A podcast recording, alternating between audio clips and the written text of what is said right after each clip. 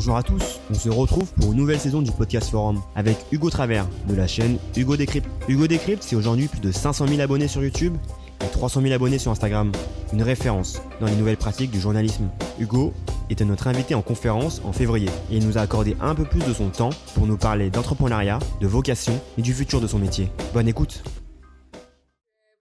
il voulait faire quoi Hugo Décrypte à 8 ans euh, 8 ans, je sais pas, mais franchement, 10, 11 ans, euh, je sais pas s'il voulait, enfin, je parle de moi à la troisième personne, mais la question est comme ça, mais je voulais faire quelque chose dans le journalisme. Euh, en tout cas, il y avait des signes qui montraient un peu ça, parce que je sais que avec mon grand frère, on imprimait un journal, euh, enfin, on éditait sur Word un journal d'une page, mais on l'éditait quand même et on l'imprimait, on essayait de le vendre dans notre rue. Euh, j'ai deux, trois exemples de trucs comme ça qu'on faisait, on faisait des sortes de mini-reportages. Euh, en gros, mon grand frère me filmait en train de faire des, on était en vacances, je sais pas où, et juste euh, j'essayais d'expliquer des choses sur où on était. Et, euh, et donc c'est là depuis longtemps, sans trop que je comprenne pourquoi, mais en tout cas c'était là. Et euh, c'est vrai qu'avec le recul, euh, du coup le truc est là depuis assez longtemps. Ce qui veut pas dire, d'ailleurs, je pense que si tu lances un projet, faut que ce soit, faut que t'aies cette envie depuis que t'as 5 ans. Je pense que c'est pas du tout le cas. Mais il s'avère que dans mon cas, effectivement, c'est là depuis quelques temps, cet intérêt pour les médias, le journalisme et tout ça.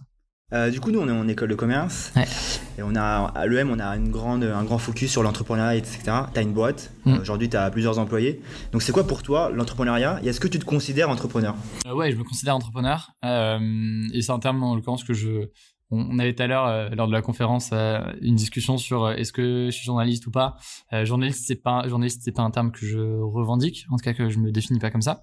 Euh, entrepreneur, oui, totalement, parce que euh, j'ai aujourd'hui une boîte et j'ai une équipe à gérer et on gère son développement. Une startup, je sais pas. On va pas rentrer dans les détails des définitions, mais je pense qu'une startup c'est un peu différent. Mais entrepreneur, ouais, totalement. Et hum, ouais, c'est après pour moi le L'aspect entrepreneurial, il peut prendre plusieurs formes, c'est-à-dire que typiquement une chaîne YouTube, ça peut être une forme d'entrepreneuriat, mais une asso, c'est une forme d'entrepreneuriat. Alors c'est pas une entreprise, donc euh, tu sors un peu de la, racine du mot, mais t'as ce truc de prendre une initiative et de te bouger. Et, pour moi, euh, c'est un truc d'ailleurs qui est, assez dommage, que quand on parle d'entrepreneuriat, on parle très souvent de forcément faut faire une start-up, alors que genre il y a 10 000 autres modèles, soit d'entreprise en mode euh, d'économie sociale et solidaire, soit euh, euh, justement une asso, ou même pas forcément une structure de ce type-là qui peuvent se faire et qui sont de l'entre- de l'entrepreneuriat. Donc, euh, tu peux t'engager euh, de plein de façons différentes. Quoi. Euh, Tu te définis pas comme journaliste, mais t'évolues quand même dans un monde, enfin Ouais. dans le monde du journalisme. Et euh, ça fait quoi d'être un jeune dans un environnement de vieux? Euh, honnêtement, c'est- ça fait plus de bien que de mal. Euh, c'est un peu dur de dire comme ça, mais logiquement, tu peux avoir des critiques sur ton âge, et je pense que ça vaut pour le journalisme, mais ça vaut pour tous les milieux. Euh, mais le fait est aussi que c'est une chance, parce que je pense qu'on a, euh, et c'est pour ça que je pense que ça, ça vaut à tous les deux, ça vaut sur tous les domaines. Typiquement dans mon cas, euh, le fait d'être jeune fait que je connais, je pense, un peu mieux, enfin en général un peu mieux ce qui se passe sur les réseaux sociaux que un journaliste peut-être de 50 ans, même s'il a euh, 30 ans d'expérience, bah, il connaît peut-être moins. Donc pour moi, c'est vraiment une chance dans le sens où tu peux te, on a une longueur d'avance sur plein de choses.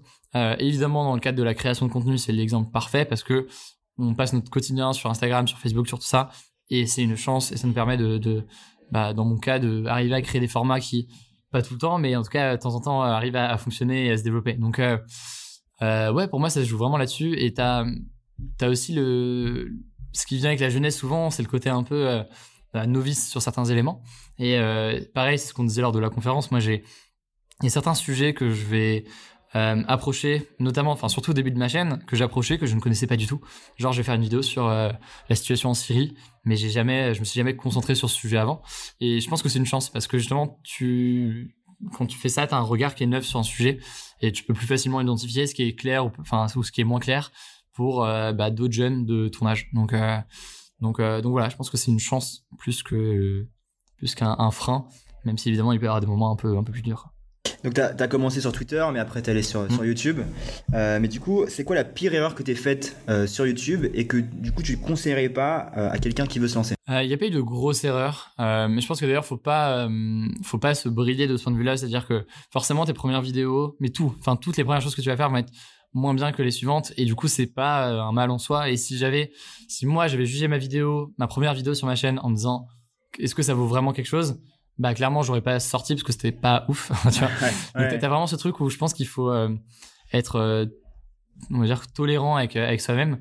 Euh, Donc, euh, donc voilà, il n'y a pas eu de grosses erreurs. Je pense que c'est juste des trucs au fur et à mesure que tu apprends. Mais à tout point de vue, tu vois, ça peut être en termes de création de contenu, en termes de partenariat, en termes de plein de choses différentes. Et tu apprends au fur et à mesure. Et il faut aussi se dire que même des éventuels problèmes ou des erreurs que tu peux faire, ça reste des choses qui sont en général temporaires. Et sur le long terme, euh, tu peux t'en sortir. Donc euh, c'est c'est c'est une sorte de long chemin et, euh, et tu vois même là euh, je parle comme si j'étais un, un, vieux mais en vrai c'est très récent mon projet euh, et ça se trouve je vais encore me casser la gueule euh, ça se trouve demain tu vois je, je fais un truc qui, qui, qui, qui se casse la gueule et c'est comme ça et je pense que juste t'apprends au fur et à mesure et, et voilà quoi tu as, tu as dit que euh, depuis tes débuts, tu n'as pas forcément envie d'être engagé euh, politiquement mmh. dans euh, ta création de contenu, que tu as envie d'être le plus neutre possible, même si mmh. euh, on a toujours un biais.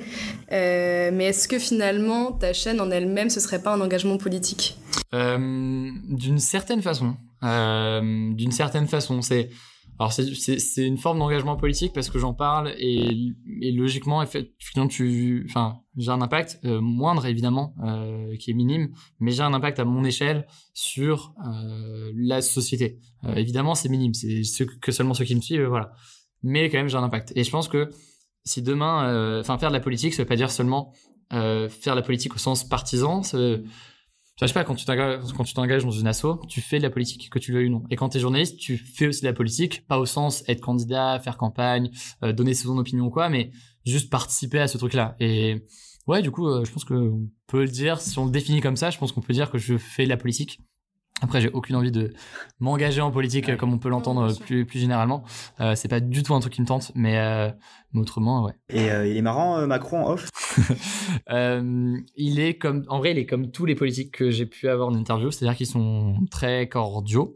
Il n'y a pas de, il reste souvent, mais ça, ça, vaut pour Marine Le Pen, ça vaut pour euh, tous les, toutes les, tous les, tous les politiques que j'ai pu interviewer.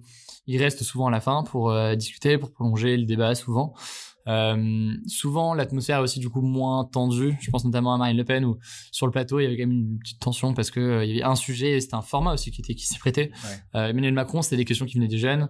La Marine Le Pen, c'était un sujet que j'avais préparé sur lequel j'étais censé être béton et, et voilà quoi. Donc euh, en général, ils sont plus chill, on va dire en off. Okay. Après. Euh, enfin, de euh, ils ont intérêt aussi à être sympas, tu vois. Il faut aussi être conscient de ça. Ils vont pas, et enfin ils sont pas gentils pour être gentils. Alors ils peuvent l'être tu vois ça reste des humains qui j'espère un minimum d'humanité. Euh, non mais tu vois ce que je veux dire. Ouais. c'est c'est c'est en vrai ça reste des gens qui qui qui ont qui, qui sont humains. Euh, mais ils ont c'est évident un intérêt à, à à apparaître comme bien auprès de youtubeurs, auprès de, auprès de journalistes, hein, c'est la même chose. Ouais. Euh, c'est, ça se comprend. Quoi. Maintenant, les sujets que tu abordes sont assez variés. Mm. Euh, tu touches à différents euh, sujets de société, tu, tu t'intéresses aux questions politiques, euh, aux différents candidats, aux différentes élections. Et euh, quelle personnalité tu rêverais d'interviewer ou quel mmh. sujet Après tu Macron. rêverais d'aborder maintenant ouais. que tu as touché le Graal président de la République? Moi, aujourd'hui, les interviews, c'est pas forcément le ce que j'aime le plus faire. Euh, et tu vois, si tu, si je prends pour exemple, euh, enfin l'interview de Macron, c'est franchement c'est, alors c'est le temps, c'est probablement le plus gros temps fort que j'ai eu à faire sur la chaîne, mais c'est pas, je pense c'est même pas dans mon, ah je sais pas, alors, je vais pas classifier, c'est trop dur de classifier. Évidemment c'est un temps fort incroyable, mais c'est, tu prends pas autant de plaisir. Parce qu'en vrai, c'est aussi un, une grosse dose de stress, il y a plein de choses qui sont derrière. Ouais. C'est une pression qu'en vrai qui est assez immense. Euh, c'est moi aujourd'hui ce que j'aime le plus faire c'est les reportages c'est ce que j'ai envie de développer. Euh, et donc c'est ce que je fais en vrai euh, euh, au quotidien. Est-ce qu'on va continuer à développer dans les semaines à venir? Des interviews de politique moi j'aimerais bien en faire. Il y a des ne serait-ce que tu vois Greta Thunberg quoi qu'on pense d'elle n'importe mais, mais je trouve ça intéressant de l'avoir en interview parce qu'elle parle quand même à beaucoup de jeunes qui Carrément. enfin beaucoup de jeunes qui me suivent mmh. d'autres à l'inverse d'ailleurs ne, ne l'aiment pas forcément mais elle a des choses à dire et j'aimerais bien l'avoir donc ça peut être intéressant après, encore une fois, du coup, les, les, les interviews sont pas forcément le cœur de mon contenu aujourd'hui parce que je préfère partir en reportage et, et faire ce genre de, de format. Quoi. Et euh, on a vu à la fin de la conf qu'il y avait quand même pas mal de gens euh, qui sont venus pour te voir, qui voulaient prendre une photo, discuter. C'est quoi ton rapport aujourd'hui à la célébrité, ton rapport à cette hype un peu, cette fame euh, qu'il peut y avoir? Est-ce que c'est facile euh, dans la rue on te reconnaît ou... Oui, alors dans la rue on reconnaît, mais c'est, mais c'est, en fait, c'est logique dans le sens où c'est juste un, un, un simple truc numérique. Si t'as euh, bah, plusieurs centaines de milliers de gens qui te suivent en ligne, il y a de grandes chances que t'en croises dans la rue au quotidien. Donc je pense qu'il faut être là-dessus. Euh, en vrai, ça fait très plaisir. Et en vrai, je connais aucun youtubeur qui qui a la grosse tête là-dessus. Alors peut-être que j'ai que des youtubeurs qui sont cool, mais j'ai quand même plein de petits youtubeurs qui sont quand même très suivis, même beaucoup, beaucoup, beaucoup plus que moi. Et je veux dire qu'ils sont très chill par rapport à ça. Euh, donc, enfin, je sais pas, ça fait, en vrai, ça fait trop plaisir. Et je pense que j'ai aussi une communauté qui, de base, aussi très, euh, très chill. Enfin, je sais pas, dans un truc à montrer ma vie perso, à euh, tu vois, et dans ce truc un peu où tu pourrais avoir des, enfin, j'aime pas ce mot, mais tu pourrais avoir des groupies un peu en mode euh, fanatique parce que ils idéalisent ton truc dans mon cas, euh, je fais des vidéos sur l'actualité. Euh, les retours des gens quand je fais des abonnés, c'est trop cool. Euh, T'expliques bien ou j'ai bien aimé son reportage.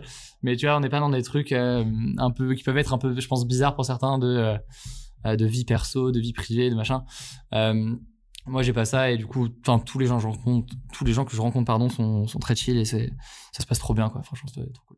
C'est un peu des, des, petites peurs, des petites appréhensions. Et toi, ce serait quoi ta plus grande peur? Hmm. Et euh, qu'est-ce que tu ferais si elle disparaissait d'un coup? Qu'est-ce que tu pourrais accomplir Qu'est-ce que tu ferais si t'avais plus peur? Alors, c'est j'ai peur de pas répondre directement à, ta question. et en même temps et en même temps je crois je crois que ça, ça répond un peu. Euh, quand, quand t'as un projet comme ça comme ma chaîne qui en vrai aujourd'hui marche très bien tu vois je suis trop content de ce que je fais et, et ça grandit bien et c'est trop cool je pense qu'il y a ce risque de se de se je veux dire de se ramollir. C'est la pire expression mais de se tu vois, en gros de, de un peu euh, mettre le frein et de dire ok c'est bon ça marche bien euh, j'ai plus rien à faire. En gros ça c'est un peu c'est pas une si en vrai c'est une sorte de crainte de j'ai pas envie de me retrouver dans cette situation là parce que en vrai si tu fais ça c'est assez court-termiste. C'est à dire que je pense que dans 2-3 ans ton truc il est mort parce que t'as arrêté de bosser. Euh, et je pense qu'au-delà de ça t'apprends moins et, et, tôt ou tard alors c'est cool de prendre du temps pour profiter et j'essaie quand même de le faire heureusement. Mais je pense que tôt ou tard ça te rattrape et, et tu je veux dire, tu, ton truc va pas continuer à progresser. Donc euh, là, tu vois, on en parlait un peu pendant la conférence. Je, j'essaie de prendre un peu de temps en ce moment pour réfléchir à ce que je peux lancer au-delà de Hugo Decrypt, toujours dans ce même objectif de parler d'actualité et d'informer. Mais euh, j'aime bien l'idée de me lancer un peu des nouveaux défis, euh, quitte à ce que ça marche pas, mais au moins, tu vois, je, progresse de ce point de vue-là et je je m'ennuie pas parce que c'est aussi le risque. Si tu, si tu relâches, tu te reposes sur tes lauriers, t'as le risque aussi que tu te t'ennuies derrière. Donc, faut, faut un peu faire attention à ça, quoi. Et pour finir, juste, si t'as juste un endroit où renvoyer les gens qui écoutent ça, vous trouver sur euh, chaîne franchement, YouTube. Euh, chaîne YouTube, Instagram aussi, qui pour nous est même pour voir un peu les coulisses de la chaîne hein, en story, je partage beaucoup. Et puis on a un résumé d'actualité qu'on fait euh, chaque jour sur Insta, euh, en vrai qui est bien suivi et c'est trop cool. Donc euh, ouais, YouTube, Insta, où vous voulez, Twitter, je me voulais plus de bêtises que, que les autres. Et, et, voilà quoi. Super, nickel, merci. Merci, merci beaucoup. Merci. C'était Hugo Travers de la chaîne Hugo Décrypte. Merci de votre écoute et n'hésitez pas à vous abonner et à noter le podcast sur votre plateforme de podcast préférée. Les podcasts forums reviennent, n'hésitez pas à le partager avec vos amis et vos proches. Nous, on se retrouve sur tous les réseaux de Forum EM Lyon, Instagram, LinkedIn et Facebook. À la prochaine